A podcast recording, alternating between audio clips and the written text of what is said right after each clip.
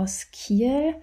Heute mal ganz, ganz früh. Es ist noch ein bisschen dämmerig draußen. Also vielen Dank, dass Sie so früh für mich heute aufgestanden sind und meine Gäste sind.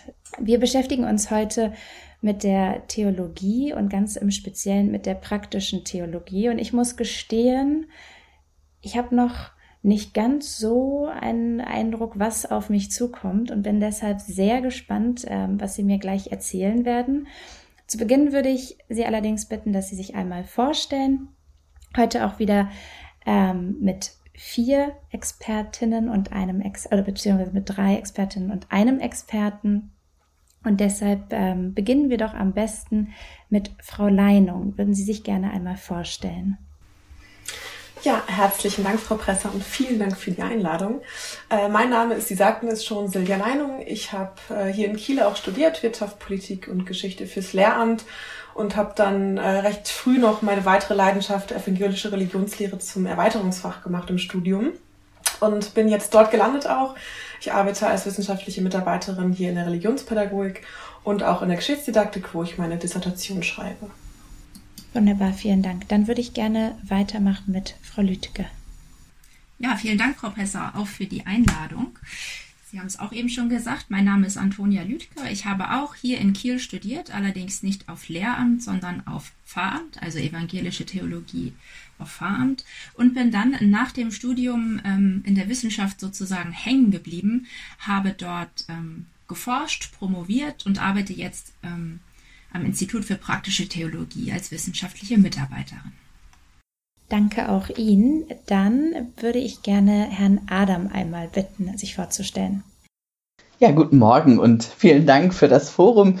Ähm, mein Name ist Theodor Adam. Ich bin äh, ja seit einiger Zeit jetzt auch wissenschaftlicher Mitarbeiter in der praktischen Theologie, aber hatte einen relativ langen Anlaufweg dahin. Ich habe angefangen in Münster zu studieren, war dann ein Semester in Südafrika und dann ging es über Berlin äh, noch nach Göttingen. Zwischendurch war ich noch in Erlangen und habe da neben äh, Theologie noch christliche Publizistik studiert und einen ja eher journalistischen Abschluss noch dazu gemacht. Ähm, bin dann aber ganz klassisch äh, Vikar geworden und danach ins Gemeindepfarramt gegangen für drei Jahre und dann nochmal in die Wissenschaft zurückgewechselt mit einem Dissertationsprojekt. Das klingt schon mal sehr spannend. Auf jeden Fall sind Sie sehr viel rumgekommen. Hut ab.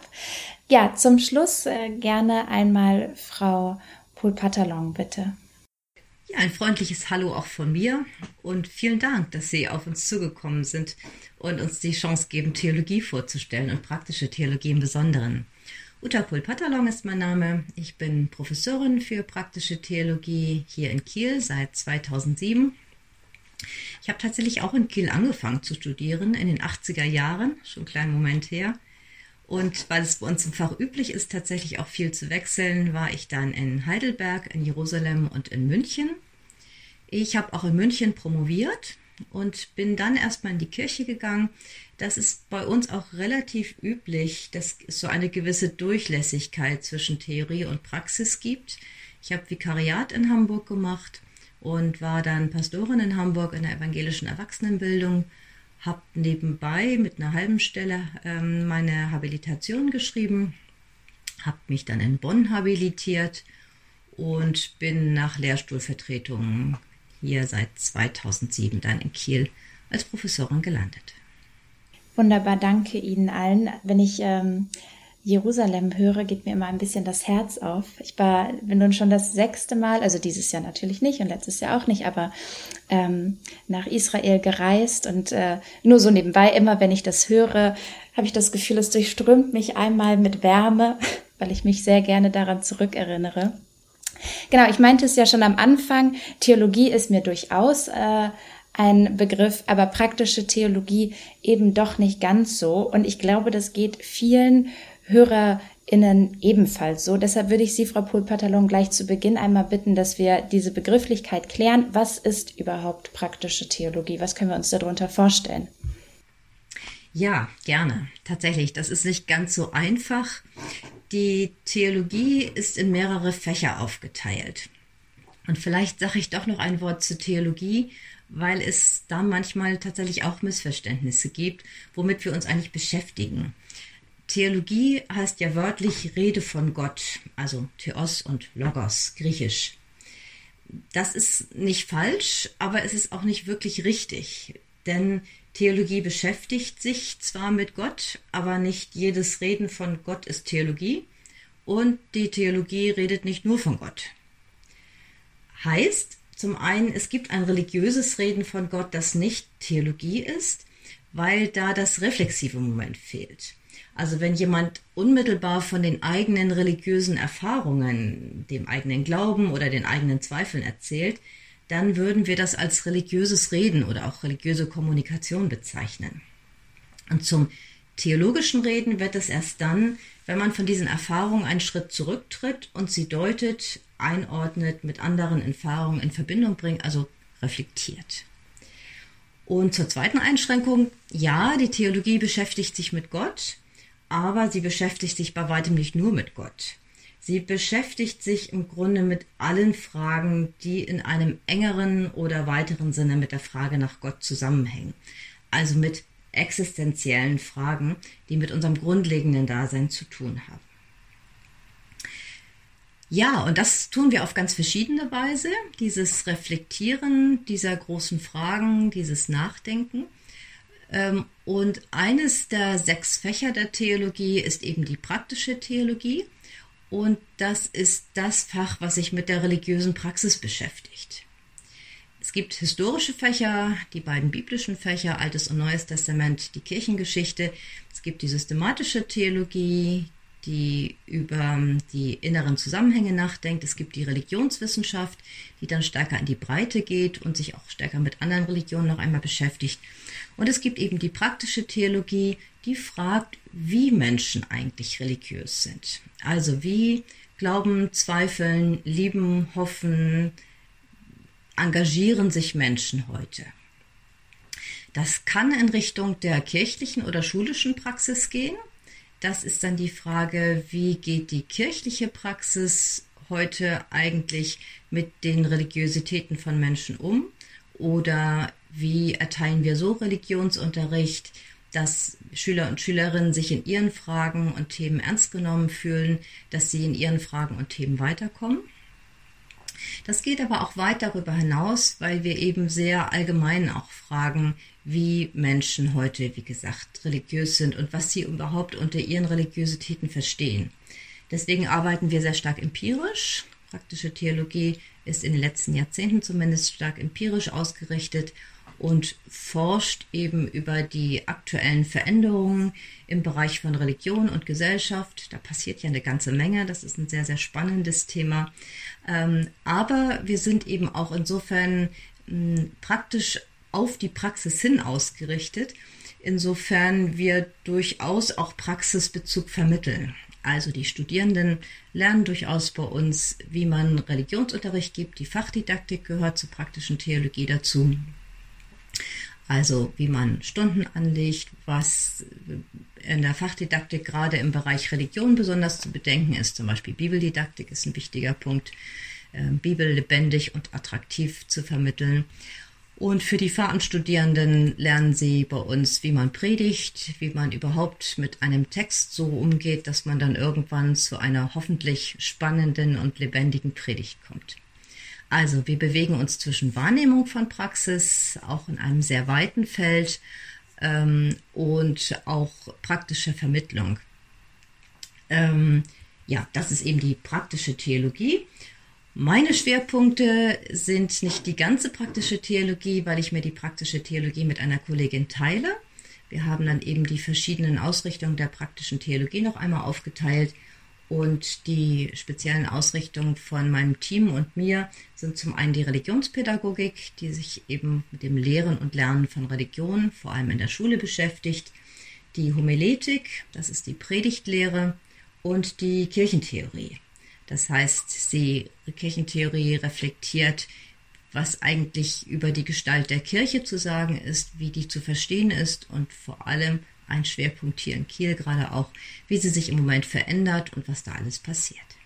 Ja, ganz lieben Dank Ihnen. Ich glaube, also mir ist es auf jeden Fall klar geworden und ich glaube auch ähm, all meine HörerInnen sind jetzt ein ganzes Stück schlauer. Ähm, und es ist ja wirklich unfassbar umfangreich in sich, die praktische Theologie, aber ja auch Theologie ähm, allgemein, was Sie da erzählt haben. Und ich bin auch ganz froh, dass Sie die Homiletik erklärt haben, weil ich habe sie natürlich ähm, ähm, auch gegoogelt und auf der CAU-Seite natürlich gefunden. Und ich stand dann da und dachte, okay, was ist das? Und ich kann mir vorstellen, viele, die sich für das Studium interessieren und dann mal schauen, stehen dann genauso ratlos erstmal davor. Von daher vielen Dank Ihnen. Ich würde jetzt gerne wissen, Sie sind ja alle Forscher und Forscherinnen und ähm, Lehrende aus Leidenschaft. Was macht dieses Fach für Sie im Speziellen so attraktiv? Also was hat Sie jetzt an diese Position gezogen, ähm, dass Sie sagen, ich möchte hier weitermachen und ähm, vielleicht bis zu meiner Pension nur die Forschung, nur die praktische Theologie. Und da würde ich gerne Frau Lüdke bitten, einmal anzufangen? Ja, also ich persönlich finde das Fach ähm, praktische Theologie so attraktiv, weil ich durch das Spannungsfeld von Theorie und Praxis, das äh, du eben beschrieben hast, Uta, das Gefühl habe, an einer Schnittstelle zur Lebensrelevanz von Religion zu forschen und zu lernen. Und dabei gefällt mir vor allem oder gefallen mir vor allem die Dynamik und die Vielfalt meines Faches. Als praktische Theologin nehme ich ja erstmal auch erkunden wahr, was religiöse Praxis im Moment gerade ist und dann denke ich darüber nach, wie gelebte Religion zu deuten ist oder in welchen Kontexten ich sie einordnen kann.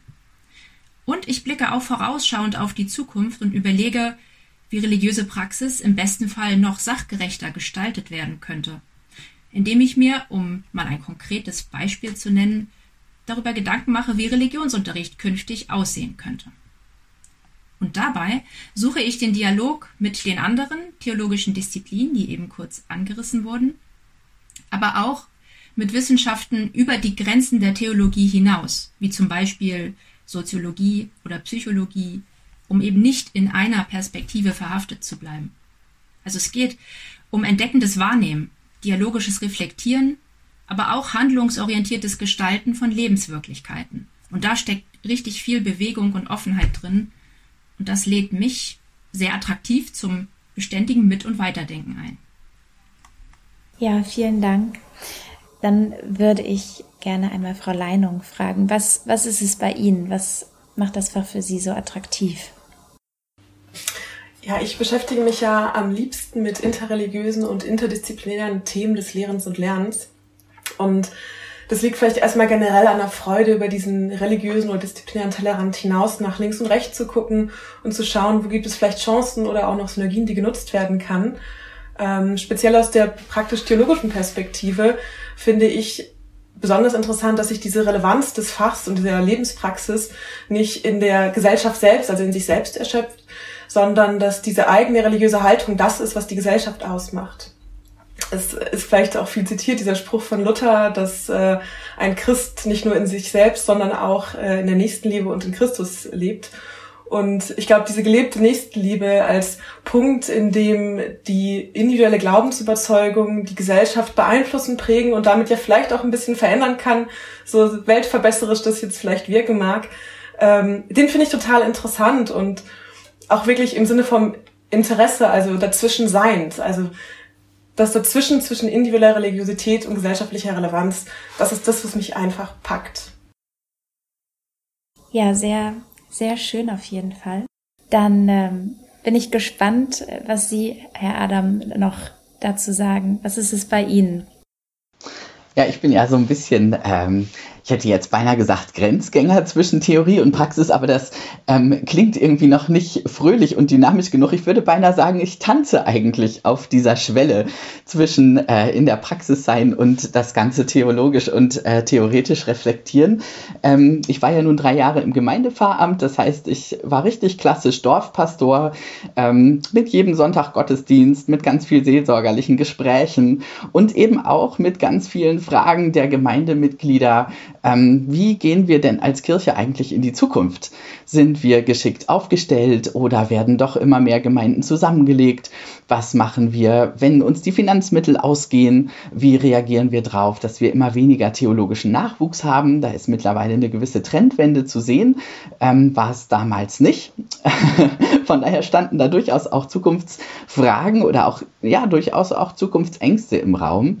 Ähm, und mich hat es total interessiert, ähm, da quasi so ein bisschen systematischer und, und globaler nochmal auf das Ganze zu blicken und nicht nur in meinem Gemeindekontext, sondern grundsätzlich zu fragen, wie entwickelt sich Kirche und wohin eigentlich?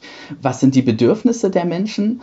Und wie setzen wir es dann aber auch ganz praktisch wiederum an der Basis um? Also ähm, nicht nur, wie erlassen wir irgendwelche kirchentheoretischen Gesetze oder irgendwelche Richtlinien, sondern auch, was heißt es tatsächlich für die Menschen vor Ort? Und ähm, ja, auf dieser Schwelle zu tanzen sozusagen, das ist mein, äh, das, was mich so catcht äh, und da eben nochmal Zeit zu haben, drüber nachzudenken, eigene Forschung zu betreiben, diese Themen einzubringen und äh, Feedback aus der wissenschaftlichen Community dazu zu erhalten. Ähm, ja, das ist so das, was mich total mitnimmt in diesem Job und in diesem Fachbereich. Da sprechen Sie auch schon einen, einen wichtigen Punkt an, eben die Möglichkeit, ähm, in der Forschung und während der Wissenschaft äh, sich immer wieder auszutauschen, Feedback zu bekommen, ähm, daran weiter zu wachsen, neue Erkenntnisse zu bekommen, ähm, durch den Austausch eben. Aber da nehme ich schon ein bisschen was vorweg. Ganz zum Schluss würde ich einmal Sie, Frau Poulpatalon, ähm, fragen. Sie sind ja schon etwas länger dabei und Sie sind ja immer noch dabei. Also das heißt, irgendwas muss es ja auch bei Ihnen geben, wo Sie sagen, ähm, das ist absolut meins und hier bin ich glücklich. Ja, das ist nicht nur irgendwas. Das war es tatsächlich absolut meins. Ich finde das ein ganz großes Privileg, dass wir uns mit den wichtigen Fragen des Lebens beschäftigen dürfen. Also es ist mein Beruf, über das nachzudenken, was Menschen, was mir selbst, was anderen unglaublich wichtig ist und was einen in der Tiefe angeht. Und da mit einem ganz offenen und weiten Blick herangehen zu dürfen, wahrnehmen zu dürfen, deuten zu dürfen und in den Diskurs treten zu dürfen. Theologie bewegt sich ja immer im Hin und Her zwischen Tradition einerseits und ganz aktuellen Fragen andererseits. Das ist auch eine Herausforderung, weil wir uns auf Tradition beziehen. So sind wir aufgestellt. Und wir fragen, was heißen diese Traditionen eigentlich für uns heute? Was heißen sie nicht? Wo, wie gehen wir damit um? Ich habe vorhin vergessen zu erwähnen, als ich das Fach vorstellte, dass wir in Kiel evangelische Theologie anbieten. Theologie ist in Deutschland immer konfessionell orientiert, also faktisch evang traditionell evangelisch-katholisch, mittlerweile auch muslimisch oder griechisch-orthodox oder jüdisch. Ähm, in Kiel sind wir traditionell aufgrund der norddeutschen Prägung eher evangelisch engagiert. Und das heißt, es gibt eine bestimmte Perspektive auf diese Fragen eben aus der evangelischen Theologie heraus aber genauso wenig wie Menschen heute alle in Norddeutschland evangelisch sind oder überhaupt mh, mm, sich strikt an einer Kirche orientieren, genauso wenig sind wir darauf beschränkt, Grundsätze und Lehren der evangelischen Kirche zu vertreten, sondern wir kommen aus dieser Perspektive und beziehen uns immer wieder darauf und trotzdem haben wir diesen weiten Blick für die sehr verschiedenen Religiositäten und Fragen von Menschen. Und das finde ich eines der ganz spannenden Dinge. Ich lerne unglaublich viel von meinen Studierenden in meiner Forschung, von den Menschen, mit denen ich in der empirischen Forschung im Gespräch bin, weil Menschen so verschieden sind und weil es so viele spannende Entdeckungen gibt. Gerade in der empirischen Forschung bin ich immer wieder fasziniert und wirklich auch begeistert, wie kompetent und wie tiefgründig Menschen Auskunft geben darüber, was sie bewegt, was sie beschäftigt, wie sie mit den großen Fragen des Lebens umgehen. Und auch mit den Studierenden gibt es eine tolle Chance, wirklich ins Gespräch zu kommen über das, was ihnen wichtig ist, in eben reflektierender Deutung.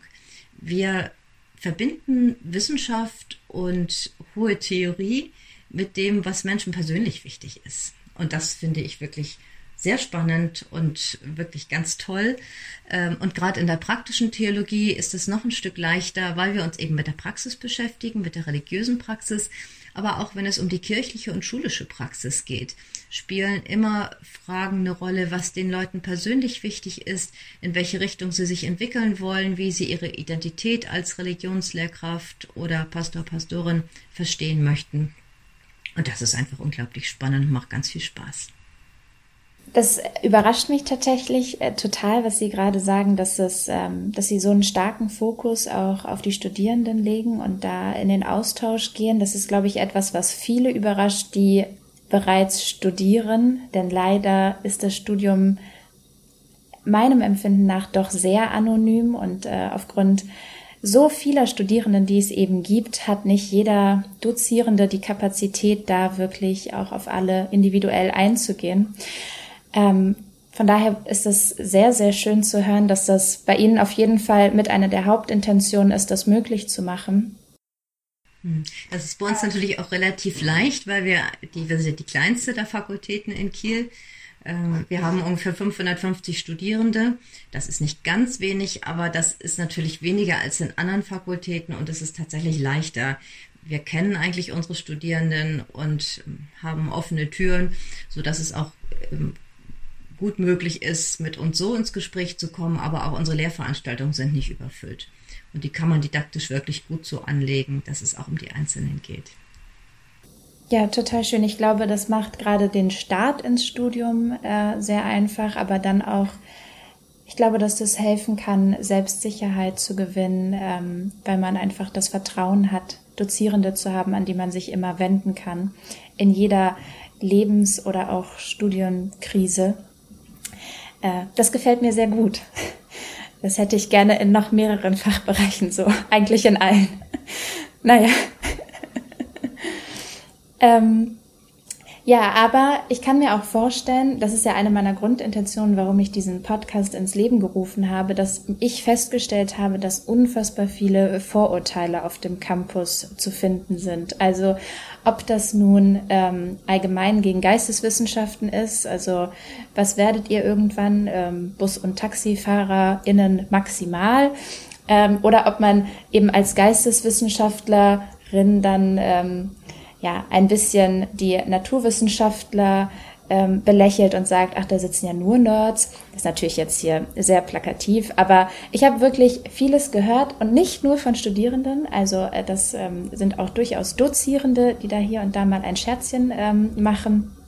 Und äh, genau, ich kann mir vorstellen, dass das wahrscheinlich Ihnen ähm, ebenfalls so geht, dass Sie auch ähm, mal Vorurteile gehört haben oder Ihnen vielleicht sogar öfter begegnen. Da würde ich gerne Sie, Frau Leinung, fragen, wie ist das? Ähm, täusche ich mich da? Ist das im universitären, also im Forschungskontext gar nicht so? Ist, sagt man da, das respektiert man alles oder ja, begegnen Sie das nur im Alltag? Wie ist da die Situation? Ja, da denke ich eigentlich an, an drei Stichworte. Zum einen in der Forschung dieses große Vorurteil, ihr seid ja keine Wissenschaft. Es geht ja um Glauben und nicht um Wissen. Äh, ich glaube, das ist schon immer wieder ein Thema, was auftritt und einem auch immer wieder begegnet. Auch mit einer schon sehr deutlichen Abwertung ja eigentlich, wenn das Fach aberkannt wird als wissenschaftliche Disziplin. Ich würde aber sagen, dass es auch so ein bisschen zurückgeht, ähm, vielleicht auch durch die Relevanz von Religion in der Gesellschaft, die doch irgendwie deutlich wird. Vielleicht auch, weil ich inzwischen auch kompetenter bin, als am Anfang meines Studiums darauf zu antworten. Es kann natürlich beides sein. Und im Alltag sind es zwei Sachen, die mir häufig begegnet sind. Und zwar zum einen dieses typische, ach, du studierst Religion, dann musst du ja die Bibel auswendig kennen. Und zwar in- und auswendig. Ähm, also als bestünde das Theologiestudium ausschließlich aus Bibelkunde. Natürlich ist Bibelkunde ein Bestandteil des Studiums, aber es erschöpft sich ganz und gar nicht darin. Das wird ja eigentlich auch schon deutlich in dem, was äh, Uta Pul-Patalong schon sagte. Sehr wahrscheinlich kann ich die Bibel auch besser in- und auswendig als manch andere, aber sehr wahrscheinlich können auch viele andere sie besser in- und auswendig als ich. Ähm, das ist so das eine Vorurteil. Und das andere aus dem Alltag, dem stehe ich so ein bisschen gemischt gegenüber, ist häufig, wenn ich mich optimistisch äußere, das kann wirklich im privaten oder auch im beruflichen Kontext sein, dass so ein, ach, du bist ja Theologin. Du musst ja an das Gute glauben, äh, als Antwort kommt. Und ich fühle mich da natürlich nicht so ganz ernst genommen und würde gerne schon, dass man eher nach meinen Motivationen und Gründen fragt. Andererseits denke ich auch immer, es gibt schlimmere Vorurteile als da hat jemand das Glaube ans Gute. Ja, da würde ich gerne noch ein bisschen was ergänzen, ähm, was sozusagen spezifisch auf die praktische Theologie zutrifft ähm, und was mir manchmal begegnet. Das ist zum einen, dass der Name praktische Theologie ähm, doch irreführend sein kann oder zu Missverständnissen führen kann, weil manchmal unser Fach mit der Praxis selbst verwechselt wird. Also so ist ein wichtiger Teil der praktischen Theologie zum Beispiel nicht die Predigt oder das Predigen selbst, sondern wesentlich das Nachdenken darüber, also die Predigttheorie. Oder anders, wir machen an der Uni keinen Religionsunterricht, aber wir reflektieren im Dialog ausführlich seine möglichen Konzeptionen, Kontexte, Ziele, Inhalte und empirischen Erscheinungsformen. Und natürlich kreieren wir dabei auch Werkstücke für die Praxis, wie zum Beispiel Unterrichtsentwürfe oder Predigten, aber stets eingebettet in eine, in eine die Praxis unterbrechende theoretische Reflexion. Genau, und dann gibt es noch so, das ist vielleicht ja sehr fachspezifisch, ein kleines Vorurteil, das manchmal auch begegnet, ähm, dass die praktische Theologie manchmal etwas belächelt wird. Vielleicht auch bemitleidet. Es kommt so ein bisschen darauf an, welche Perspektive die Person gerade hat, der man begegnet, weil nämlich der Gegenstand ähm, unseres Faches so weit, unabgeschlossen und auch uneindeutig manchmal ist. Also die religiöse Praxis. Dieser Begriff, der ist so schillernd, bunt und wandelbar. Meint er nun kirchliche Praxis, evangelische Praxis, christliche Praxis und oder alle aktuell auffindbaren Formen und Gestalten von Religion und Religiositäten? Also was ist damit eigentlich gemeint? Und zu dieser Frage müssen sich praktische Theologinnen immer wieder neu positionieren. Und dieser Umstand kann die praktische Theologie als ein ja etwas unübersichtliches Fach erscheinen lassen, das vielleicht nicht ganz so transparent oder auf den ersten Blick nachvollziehbar erscheint, wie das vielleicht in anderen Fächern oder Disziplinen ähm, der Fall ist. Also wir sind eine Fakultät, die auch gerne feiert und ähm, ja, tatsächlich auch so ein bisschen Glaubensleben, denn letztendlich betrifft uns das als Dozierende ja auch. Ähm, in unseren fakultären Alltag sozusagen trägt, bei Adventsfeiern zum Beispiel. Und es hat uns den Ruf eingehandelt, die singen ja immer nur und die beten da ganz viel in ihrer Fakultät. Ähm, das ist natürlich so nicht der Fall. Das kommt durchaus mal vor, wenn es passt und äh, auch nicht ähm, für alle übergriffig sozusagen, sondern nur für die, die da ein Interesse dran haben. Aber dass wir immer nur singen und beten, das ist natürlich auch nicht der Fall. Das führt uns aber zu der Frage, ähm, dass manch Studierende Studierender und Studierende zu Beginn des Studiums ähm, schon sich selber fragt oder auch überlegt, glaube ich denn eigentlich genug für das Studium? Also vielleicht ist auch ein Vorurteil, das an uns rangetragen wird oder an das Studium an sich. Ähm, man müsste schon ganz fest im Glauben stehen, man müsste irgendwie genau wissen, ähm, wie man seine Gottesbeziehung lebt und definiert. Ähm, und man müsste mit den großen Fragen des Lebens ähm, doch eigentlich schon fast durch sein, um sozusagen in das Studium starten zu können. Und ähm, an der Stelle möchte ich ganz doll entlasten und sagen, nee, nee, nee. also natürlich ist es sinnvoll, in irgendeiner Form äh, sich für Gott und eine Beziehung zu ihm oder ein Glaubensleben oder eine eigene Frömmigkeit oder wie auch immer zu interessieren. Das heißt aber noch lange nicht, dass man zu Beginn des Studiums da schon Flöcke eingeschlagen haben muss oder sich selber gefunden haben muss, sondern ich glaube, gerade das Studium ist eine Zeit, in der man immer wieder hinterfragt wird, auch durch das, was man im Studium lernt. Ähm, wo man durchaus auch mal in die ein oder andere Glaubenssackgasse, vielleicht auch Glaubenskrise gerät, und all das darf sein. Auch der Zweifel darf sein. Und auch die Frage darf sein, ähm, gibt es diesen Gott, um den sich hier so vieles dreht denn überhaupt? Und wenn ja, warum schweigt er gerade? Oder warum fühlt er sich so weit weg an? Das ist auch was, ähm, was man mit dem Studium nicht abschließend lernt, sondern auch im Pfarramt und wahrscheinlich das ganze Leben über, ähm, wird sich diese Beziehung dynamisch gestalten und wird man sich selber immer wieder reflektieren und hinterfragen und seine Standpunkte verändern. Und ähm, ich glaube, so ein lebendiger Glaube ähm, darf und also quasi darf diese Sackgassen beinhalten und darf auch aushalten, ähm, dass er auch mal ein Stück weit auf Eis liegt. Also ähm, dieses Vorurteil in Anführungszeichen, man müsste schon ein fertiger Christ sein, um überhaupt Theologie studieren zu können, das möchte ich ganz arg entschärfen und dazu einladen, sich auch im Studium auf den Weg zu machen und nicht zu glauben, dass man vorher schon fertig sein muss. Ja, das ist eigentlich eine wunderbare Überleitung ähm, zu meiner nächsten Frage. Aber als erstes wollte ich noch mal dazu äh, ja Stellung nehmen. Klingt jetzt klingt jetzt etwas ähm, etwas härter eigentlich. Aber ich finde es so schade, dass ich sag mal nur, weil sie offensichtlich ähm, die Lebensfreude in ihrem Beruf nicht verloren haben und so viel Spaß daran haben, als Gemeinschaft äh, auch immer mal wieder schöne Event, äh, Events da mit einzuarbeiten in ihre Arbeit oder einfach ja lebensfroh durch den Alltag gehen, dass sie dann so belächelt werden, ähm, ist für mich auch irgendwie also was für ein gesellschaftliches Bild haben wir dann von der Forschung? Müssen wir alle seriöse, seriöse Anzugträger sein, die nicht mal ein Lächeln noch übers Gesicht bekommen? Also sehr fragwürdig, von daher Gut, dass wir das heute mal hier thematisieren,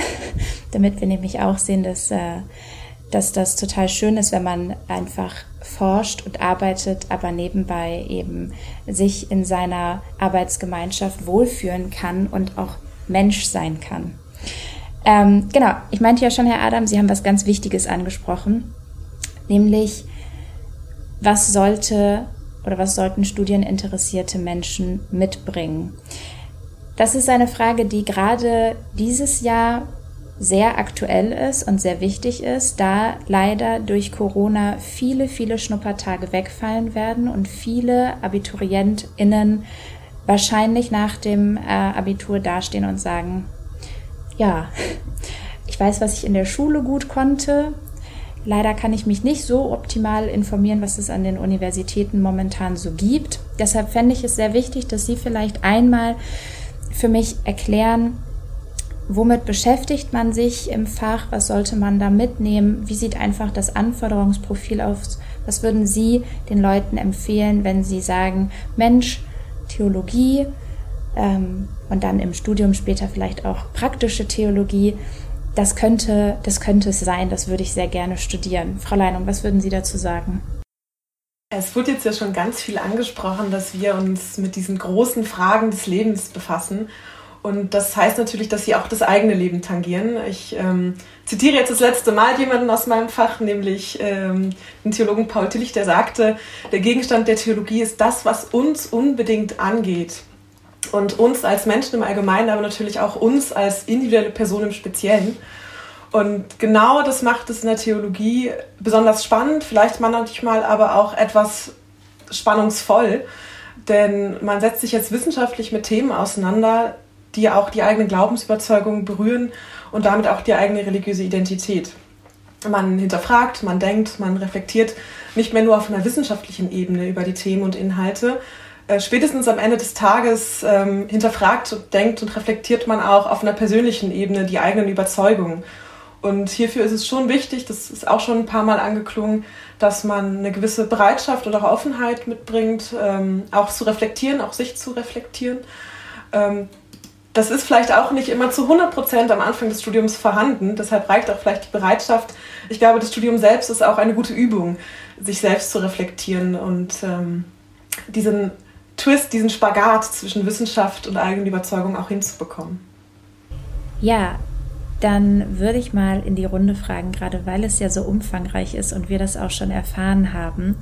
Äh, hat Frau Leinung wirklich schon alles gesagt oder fällt Ihnen da noch was ein? Also gerade bei dieser Frage hake ich nämlich nochmal nach. Ich glaube, ähm, hier sollten wir lieber uns die Zeit nehmen und das ausführlich behandeln, damit ähm, all unsere HörerInnen ähm, sagen wir mal, viele Fragen schon beantwortet haben und im, im ich sag besten Fall ähm, kommen vielleicht, äh, entstehen neue Fragen und Sie können sich natürlich auch immer sowohl an, an mich wenden ähm, per Mail oder über den Instagram-Account, aber ich bin mir auch sicher, all ihre Namen findet man ja auf der ähm, CAU-Homepage.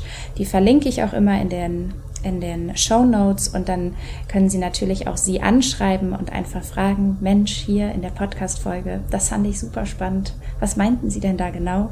Aber genau, einmal in den Raum nochmal, würden Sie hier noch was ergänzen wollen? Ja, ich glaube, ich würde gerne noch äh, kurz etwas dazu erzählen, was Studierende so für Tätigkeiten erwartet oder auch vielleicht welche Talente und Fähigkeiten sinnvoll oder schön wären oder was einfach ähm, ja, weiterführen könnte äh, in diesem Studium. Und da beginne ich erstmal ein wenig formal. Es ist kein Muss, aber eine große Erleichterung wäre zum Beispiel ähm, ein Talent für Sprachen, denn die Sprachen begegnen ganz am Anfang des Theologiestudiums. Latein, Altgriechisch, je nach Studiengang auch noch Hebräisch. Das sind die Sprachen, die am Anfang des Studiums gelernt werden müssen. Also das hat natürlich einen Sinn, weil man sich dann ähm, ganz selbstständig mit Quellentexten befassen kann und das quasi das Handwerkszeug ist, was man braucht, um die weiteren Wege innerhalb der Theologie zu gehen. Und dann wäre da vor allen Dingen auch ähm, eine ja, Leselust zu nennen. Also das Theologiestudium ist wirklich ein sehr textlastiges Studium, wenn man das so nennen kann. Also geradezu ein Bücherstudium. Es wird gelesen, gelesen und nochmal gelesen. Also man begegnet dabei ganz unterschiedlichen Textgattungen. Das vorweg schon mal. Also es ist nicht nur eine Richtung oder eine bestimmte Sorte Text, sondern ein ganz buntes und breites Spektrum. Aber man muss einfach festhalten, Literatur spielt in allen Phasen des Studiums eine ganz zentrale Rolle. Und dann gehört da spezifisch natürlich auch eine Offenheit und Bereitschaft dazu, sich mit biblischen Texten ähm, zu befassen. Gerade oder beziehungsweise auch in den Ursprachen, die man ja, wie ich eben gesagt habe, am Anfang des Studiums lernt. Einfach in biblischen und antiken Welten gedanklich umherzuspazieren, ähm, aber auch biblische Texte ganz kritisch zu analysieren. Und dafür muss man nicht im Vorwege ganz bibelfest sein, so wie Silja das eben schon äh, beschrieben hat. Also das ist keine Voraussetzung, die man da mitbringen muss. Ja, generell ist da noch zu nennen ein Interesse am Menschen und seinen Sinnkonstruktionen, verbunden mit einer Entdeckungslust. Also, dass man Lust hat auf Fragen wie, was ist Religion? Wie sieht religiöse Kommunikationspraxis aus? Wie gehen Menschen mit Sinnfragen um? Und welche Deutungsangebote finden sich in Tradition, und wie können diese Lebensrelevanz gewinnen oder welche haben sie noch? Und dann wäre das einfach schön, wenn man äh, so eine gewisse gedankliche ja, Flexibilität oder so ein Einfühlungsvermögen ähm, mitbringt, sich einfach in verschiedene Denkwelten von ganz unterschiedlichen TheologInnen aus Vergangenheit und Gegenwart hineinzubegeben und Lust hat, ja, das probeweise mal auszuprobieren, diese Perspektive ähm, einzunehmen. Und dann aber auch noch eine Gestaltungslust. Gestaltungslust zum Beispiel eigene Theologien oder eine eigene Theologie äh, zu entwickeln. Und auch wenn man jetzt auf die vorausliegende Praxis blickt, da einfach sich vielleicht einzubringen, gedanklich mit kreativen Ideen und Konzepten, die man eigens konstruiert. Und schließlich ein großes Diskursinteresse oder Dialoginteresse.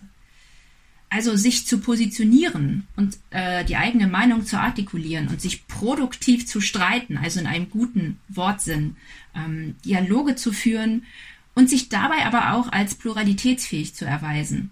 Also nicht die eigene Meinung oder vielleicht auch eigene Glaubensansichten als absolut zu setzen, sondern ja anderen Ansichten den gleichen Raum zu geben und diese wertzuschätzen Natürlich kann man sich immer an diesen reiben und profilieren, aber dass da eine grundlegende Haltung der Wertschätzung da ist. Wunderbar. Also ich glaube, jetzt war das äh, sehr, sehr ausführlich und das mag vielleicht für den einen jetzt abschreckend klingen, so, so, das muss ich abhaken, das muss ich mitbringen und das auch. Das ist natürlich nicht so. Das sind alles Tipps äh, und ähm, Anregungen, was man, genau, was man eventuell schon mitbringen könnte. Das heißt natürlich nicht, dass man all das erfüllen muss.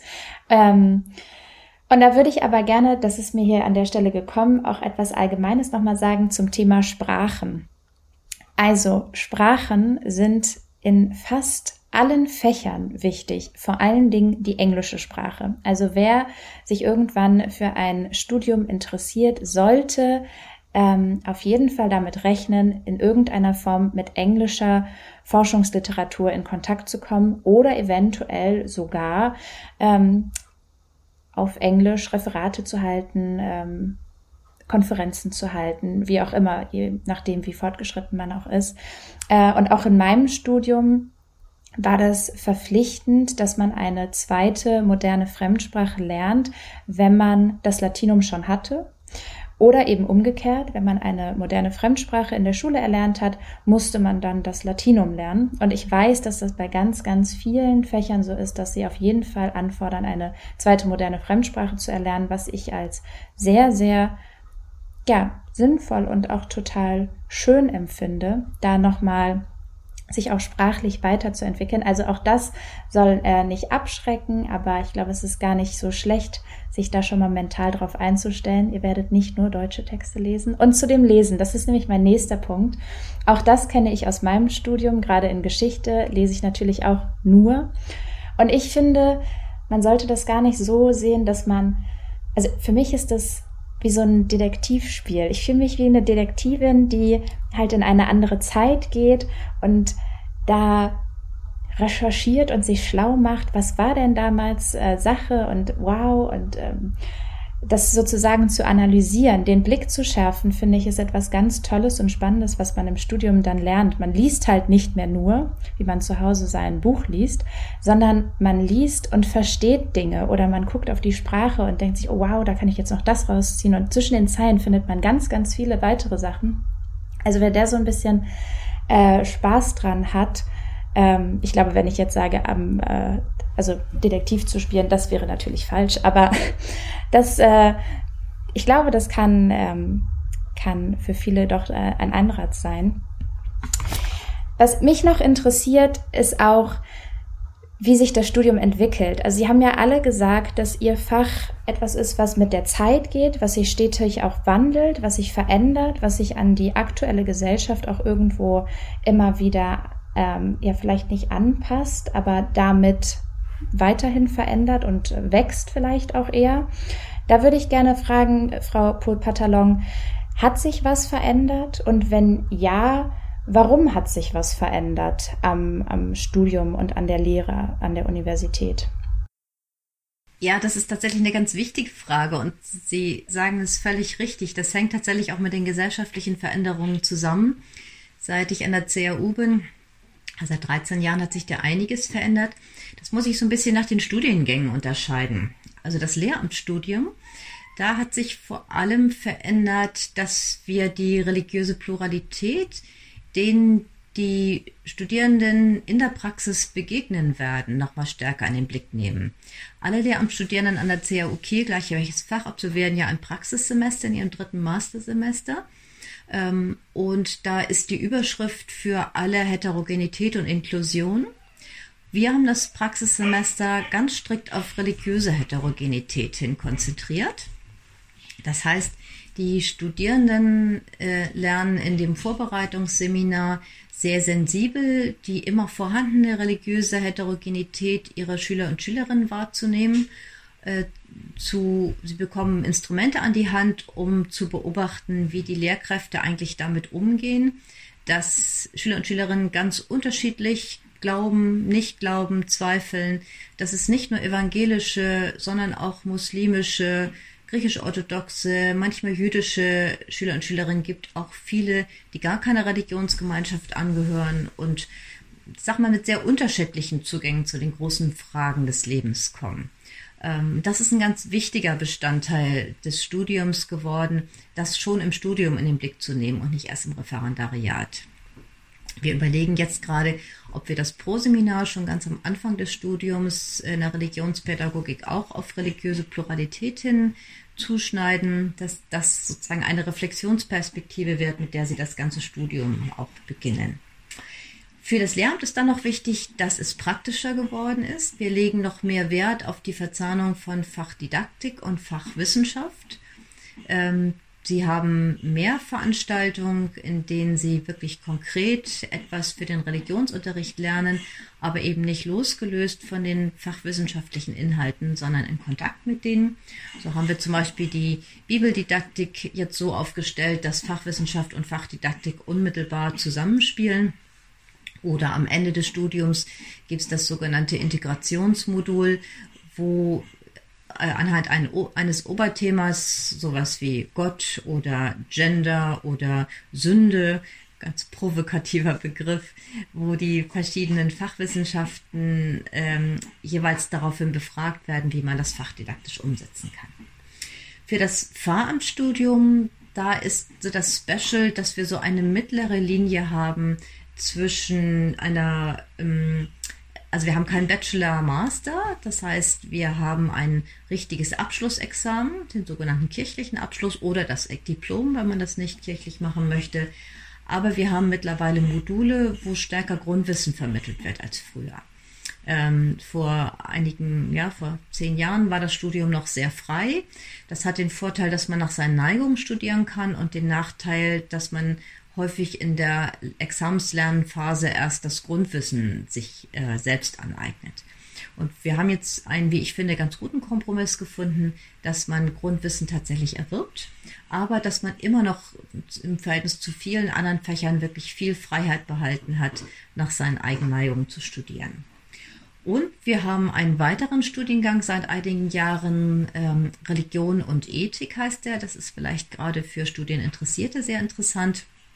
Der führt weder direkt in die Kirche noch direkt in die Schule, sondern hat eher wie viele andere geisteswissenschaftliche Fächer einen sehr weiten Horizont, weil wir beobachtet haben, dass ethische Fragen in der Gesellschaft sehr stark zugenommen haben und es da einen großen Bedarf an kompetenten Menschen gibt, die dann beispielsweise in Stiftungen, im journalistischen Bereich, ähm, im Bereich von Unterstützung von Migrantinnen, im Bereich interreligiöser und interkultureller Dialog in der Gesellschaft arbeiten.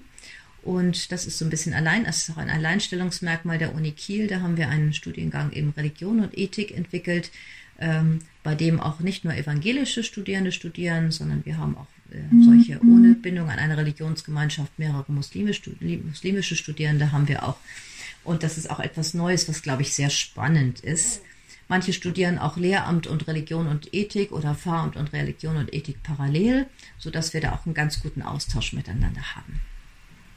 Ja, das klingt äh, wirklich spannend. Gerade ich habe mich ja auch gegen das Lehramt entschieden und ähm, für die im Bachelor ja noch sogenannte Fachergänzung.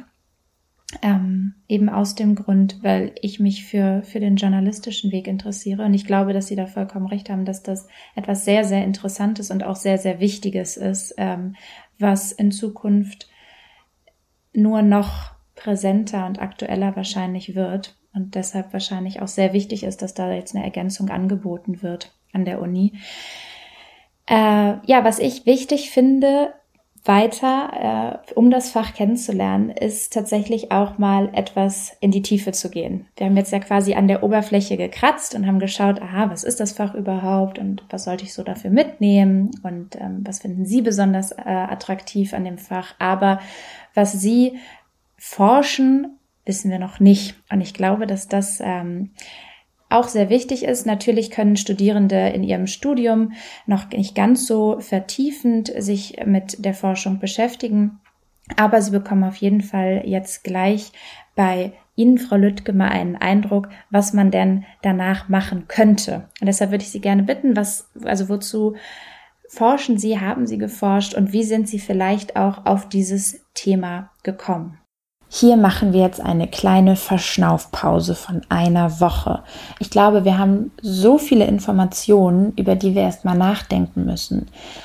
Wir wissen jetzt, was ist praktische Theologie überhaupt und wir haben uns auch damit auseinandergesetzt, dass man an der Universität ähm, durchaus auch mit Vorurteilen konfrontiert ist und haben aber gesehen, wie die ExpertInnen souverän damit umgehen, was mich total freut. Genau, ihr seid jetzt wahrscheinlich total gespannt. Was forschen Sie denn nun dort? Ähm, was kann man da überhaupt wirklich so machen, wenn man tiefer in die Thematik reingeht?